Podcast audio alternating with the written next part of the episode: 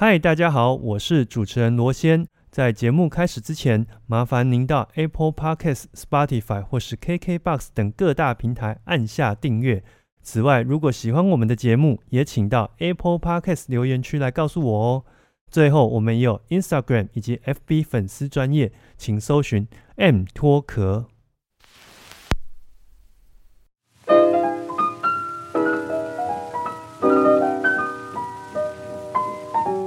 我是罗先，欢迎收听 M 脱壳 Music and Talk。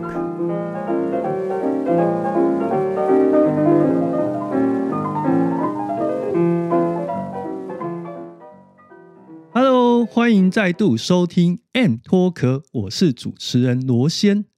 以前我们在念书的时候啊，我总觉得说音乐这门学科跟科学，比如说物理啊。化学其实它是非常非常遥远的两个不同的学科，但是其实你知道吗？学音乐的人多少都必须要了解一些跟科学以及人体有关的知识哦。那为什么呢？是因为今天我请来这组来宾啊，他们是少数可以将音乐、艺术这门科学，还有身心灵的环境的这个部分呢，把这全部串起来，而且讲得非常透彻的朋友。那也因为这样，所以今天我请他们来，我是非常非常紧张的。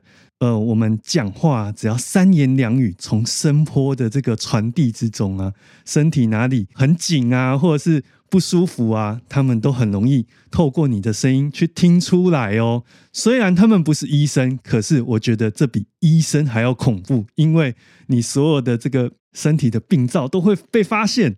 那也因为这样，所以我特别呢，今天。很开心可以邀请他们来，就是既紧张又开心，因为呢，我觉得从他们的言谈之中啊，可以让大家有很多的这个拓展视野跟学习。我们来介绍今天的特别来宾——恬淡之音美声 Studio 的主理人甜甜跟蛋蛋。罗先好，各位听众大家好，我是甜甜，我是蛋蛋，很开心来到 M 脱壳。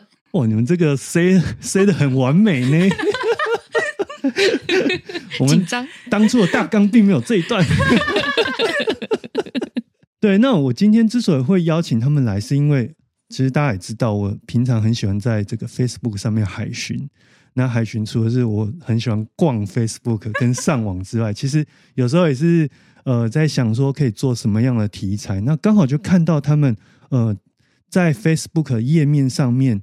呃，写的是恬淡之音美声 Studio 之外呢，后面还呃有加注，就是音乐、科学、身体构造跟身心灵这几个领域。那我就很好奇来跟他们接触，就发现说，哎，这个跟我以前对音乐的想象完全不一样，哎，真的吗？对啊，尤其我觉得就是当时，其实你们吸引到我是。呃，发布那个跟 CD 有关的那一篇呃图卡文，嗯，对，这个我们的听众我特别要介绍，就是我会把链接放在这个资讯栏里面，就是可以去看一下呃恬淡之音的 IG 跟 Facebook，他们都有发这个很精美的图卡文来介绍，就是跟声音也好、音乐也好相关，以及那一篇是跟 CD 相关的，然后就吸引到我去看，就是说。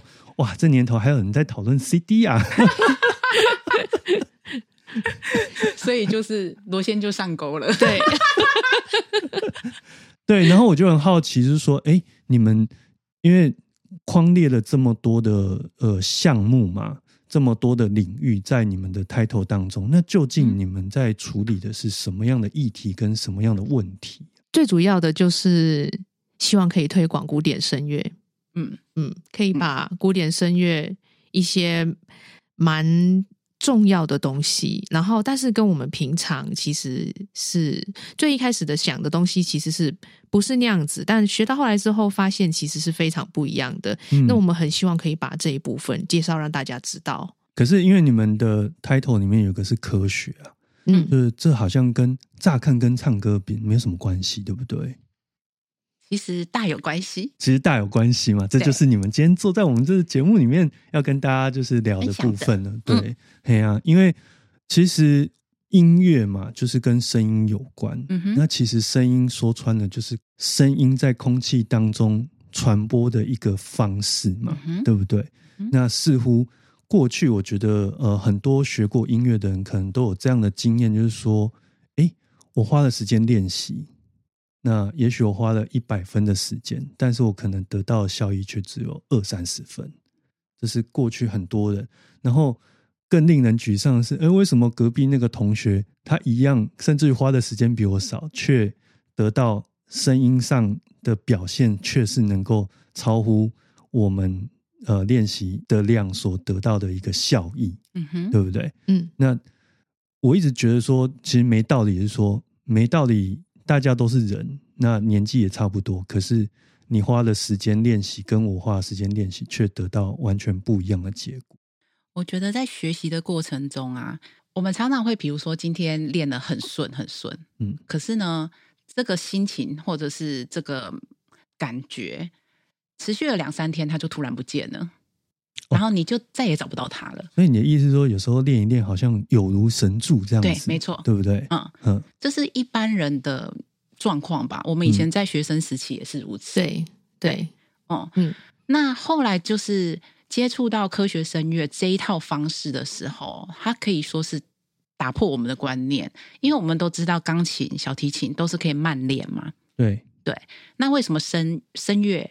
应该也是有可以慢练，就是让肌肉记忆这件事情，应该是可行的。嗯，那科学声乐可以说是，嗯，它会透过你的部分的区块的肌肉，然后去配合你的呼吸，然后去锻炼它。可是这还不够哦，因为嗯，整体的唱歌呢是要呈现一个嗯肌肉的完美的协调的状态。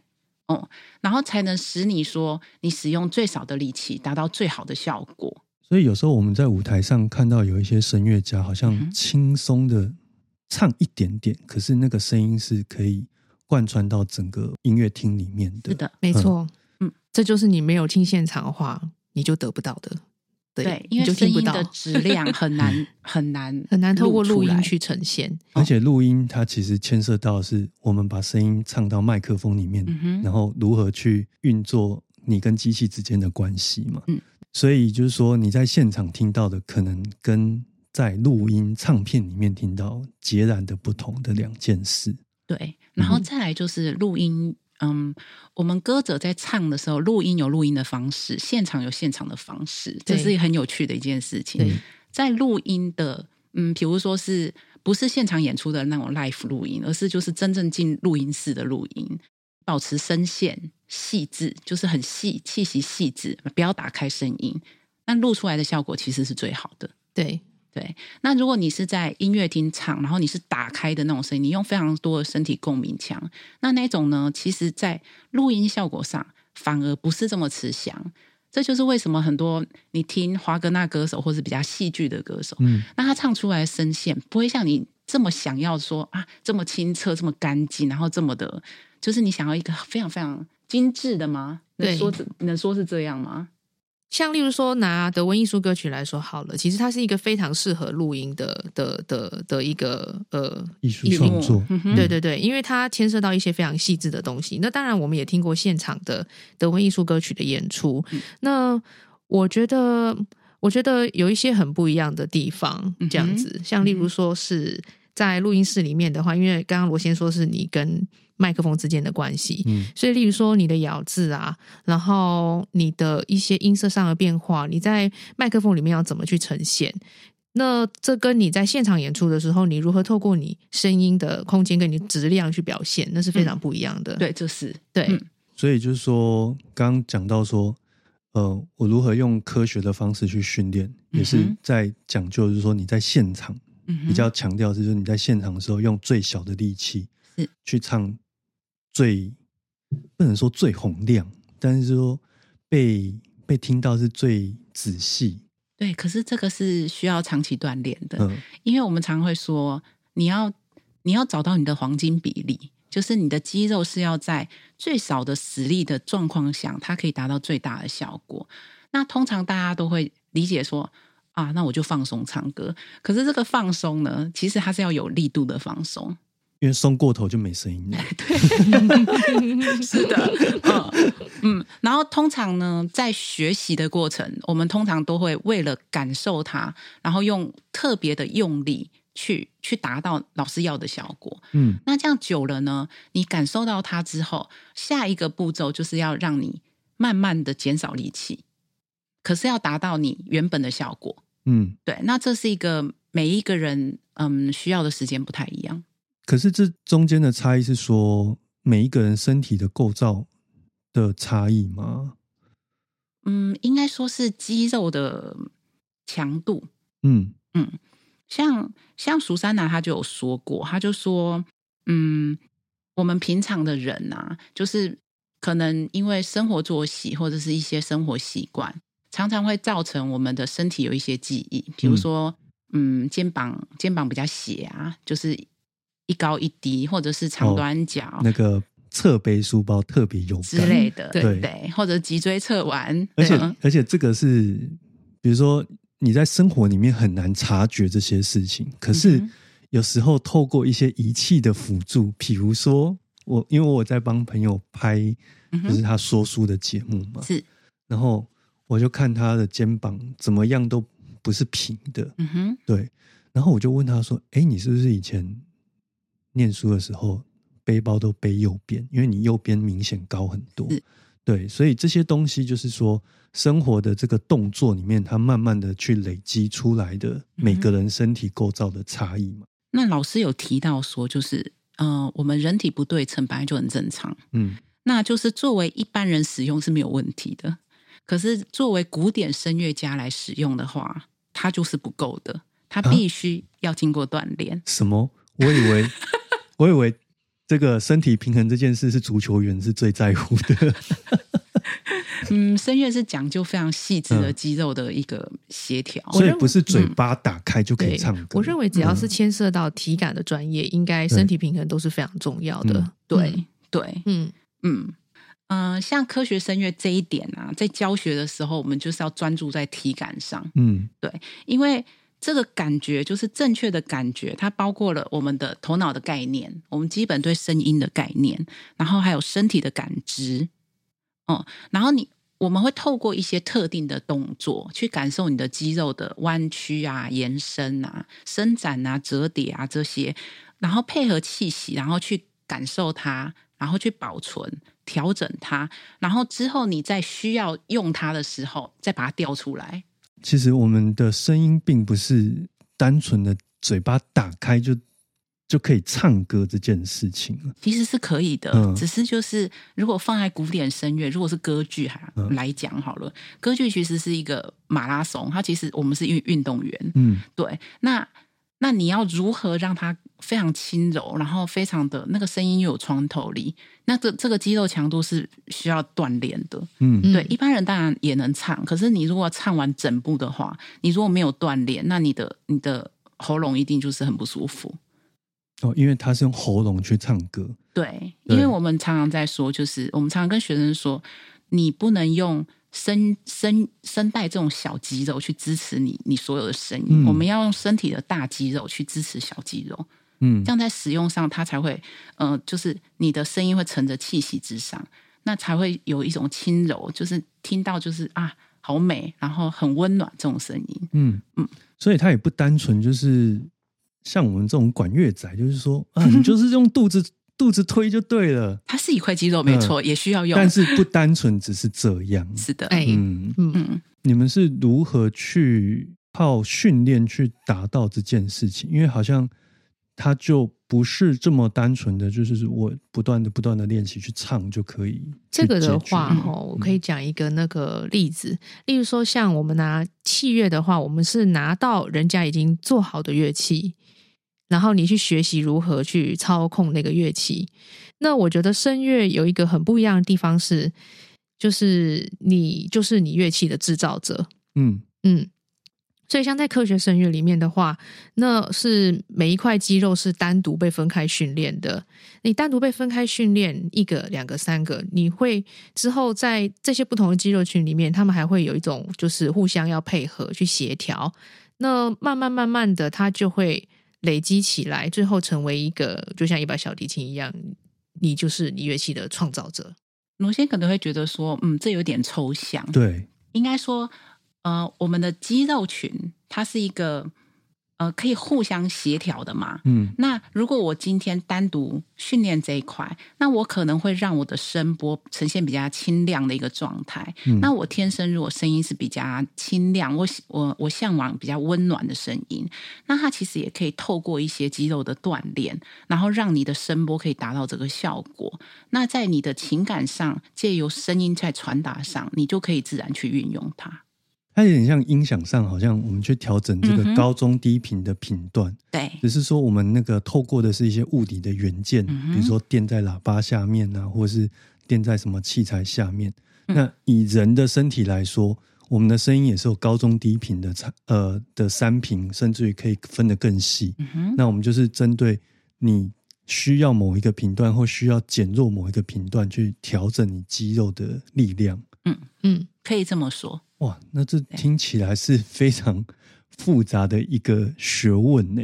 嗯，我觉得最好的例子可以说是你在听一个人唱咏叹调的时候，你会知道说他是只练咏叹调，还是他练了整本整本整本剧目，整本剧目。对对，因为肌肉上的使用分配、气息的分配是不一样的。嗯，就是说，如果他是单练某一首的话，是他。可以，就是全部的力气都放在这里。对对对，但是如果说我我练的是一整个面的话，就整部剧，甚至是好多部类似的剧，它它呃牵涉到的，或者是他学习到的肌肉群就不一样了。嗯，在你跑马拉松的时候，你不可能一开始就全力冲刺吧？对啊，对，你会分配你的力气，分配你的声音。那歌剧的话，它一开始的第一首咏叹调出来。有的有的就是让你暖嗓的，嗯，对，它会让你去进入一个嗯状态，嗯，那这这种这种状态的 aria 呢，那如果你只单练它的话，是完全不一样的，对。对，因为你会知道你用这个力气唱它，你根本撑不完，比如说三幕四幕歌剧不可能，哈，所以我们非常强调说，嗯，这个剧目适不适合你，你必须要整本看。才能知道，我不能只看一个点，对不对？嗯嗯嗯，对，嗯对，因为他练得起来没有错，可是他真的是你的吗？因为有时候，嗯，声音适不适合，并不是在 aria 的上面，而是在重唱的部分。你有可能是一个二度音程、三度音程，或是一个音型，嗯，就是除了角色之外，就是角色的个性之外，你还要考虑到，就是他的音型适不适合你。所以，所以作曲家在。设计这些作品的时候，他们都也把这些都列入考量的范围里面。嗯。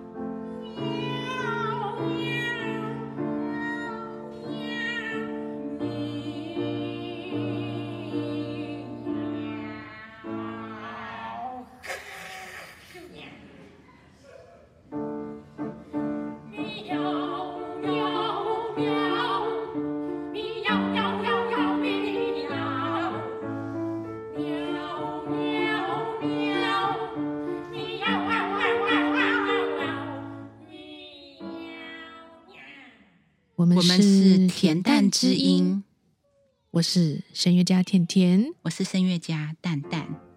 你现在收听的节目是《M 脱壳》，Music and Talk。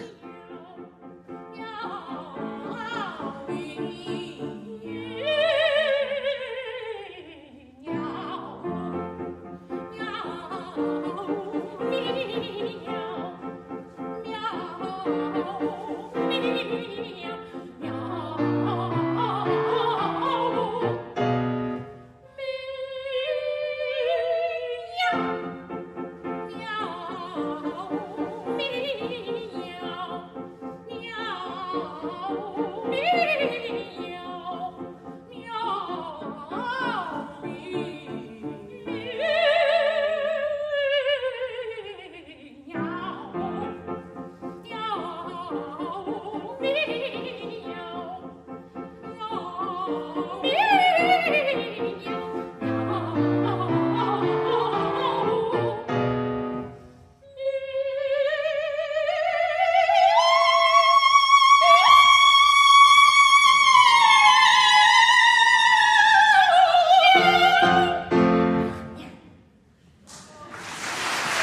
因为我我有听过你们之前有讲过，说好像听一个人的声音就可以知道说他的睡姿啊，或者是站姿啊，肌肉哪里有问题，对不对？嗯。如果镜像神经元打开是办得到的，对。其实这跟我们平常锻炼有关，因为我们不是都会去配合呼吸，然后去做一些动作嘛。嗯。那你会知道那一个区块的肌肉是否紧张？那像我们有一个学生，他就是很爱躺在床上滑手机。然后有一次上课的时候，我就会觉得，哎，他。他的声波呈现他的肩膀那一个区块是放不下来，就是非常僵硬的一个状态。他的声波不在状态内啊。然后我们就有说，你是不是昨天晚上滑了很多的手机，而且是躺在床上，就是歪一边？然后说老师你怎么知道？然后脸超级惊讶。然后我就觉得说天哪，嗯，就是不可以这样。就是你在你你要你身为一个乐器，你要必须要非常知道说你平常的一些生活习惯，可是会造成它的影响。可是他在滑的时候，他并不会想到这些事情。对，滑的时候不会想到自己是个乐器。所以我们强调，你要当个有意识的歌手。所以，他并不是只是从我们常讲说哦，吃什么东西对喉咙不好这么简单的一件事情下去着手。他吃什么东西对什么人？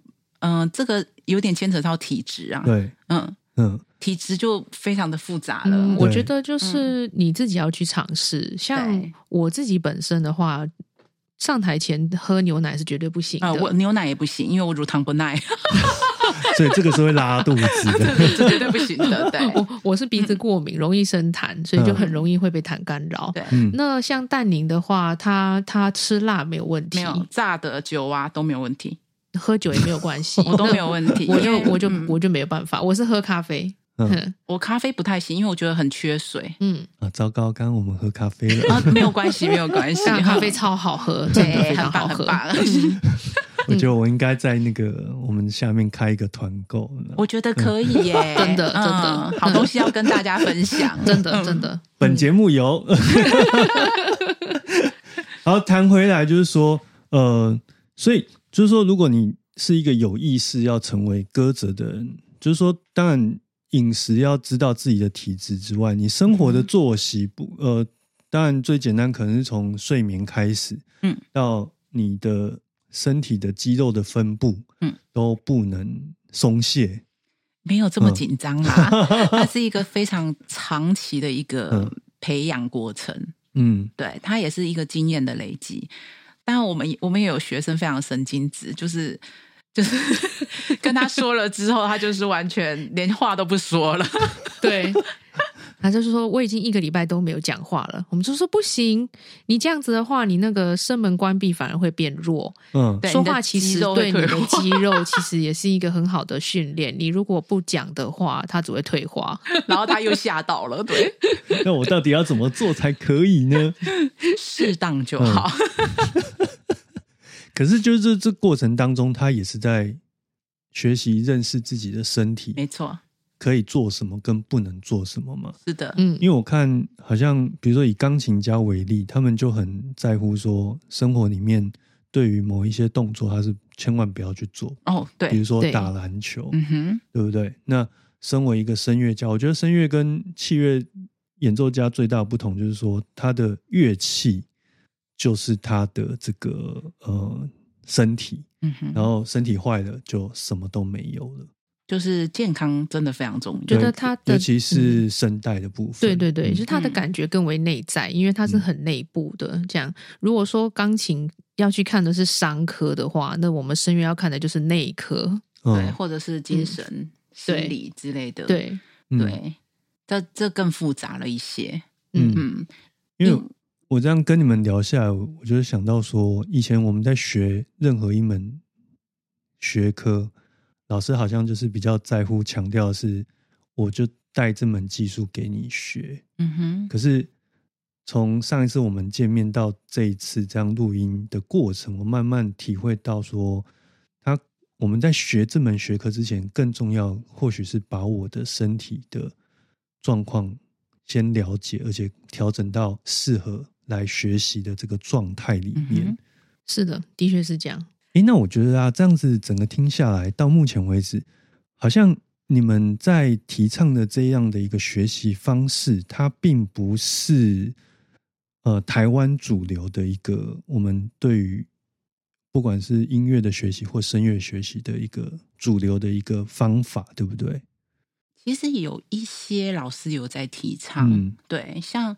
我以前在大学的时候也有接触到像亚历山大技巧啊这些，对，其实蛮多蛮多前辈都有在深入这个这个议题，嗯，然后可是我是觉得，嗯，科学声乐是一个独立的，因为那时候我们在接触的时候才发现说，哎，它跟身心还有它嗯声音声音的一个 quality 非常的。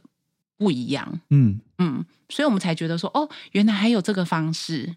然后它最迷人的地方是，它可以让你选择你要成为什么样的声音，嗯哦，然后并不会受限于说，呃，我我的声音不大声，或者是我的声音比较暗，或者是呃，我的我的声音条件可能没有想象的这么好。那那就是这些人就是在求学的阶段常常会。不被老师所重视嘛？嗯，对，因为老师喜欢的都是那种天生条件就非常好的，嗯，对。那我们我们我们其实都是被老师爱戴的一群人，对。可是我们有在思考，因为我们有一些好朋友，然后也是后来没有继续走下去了嘛。那我们会觉得说，有没有可能有一套方式可以让大家，嗯，都达到一个很不错的水准？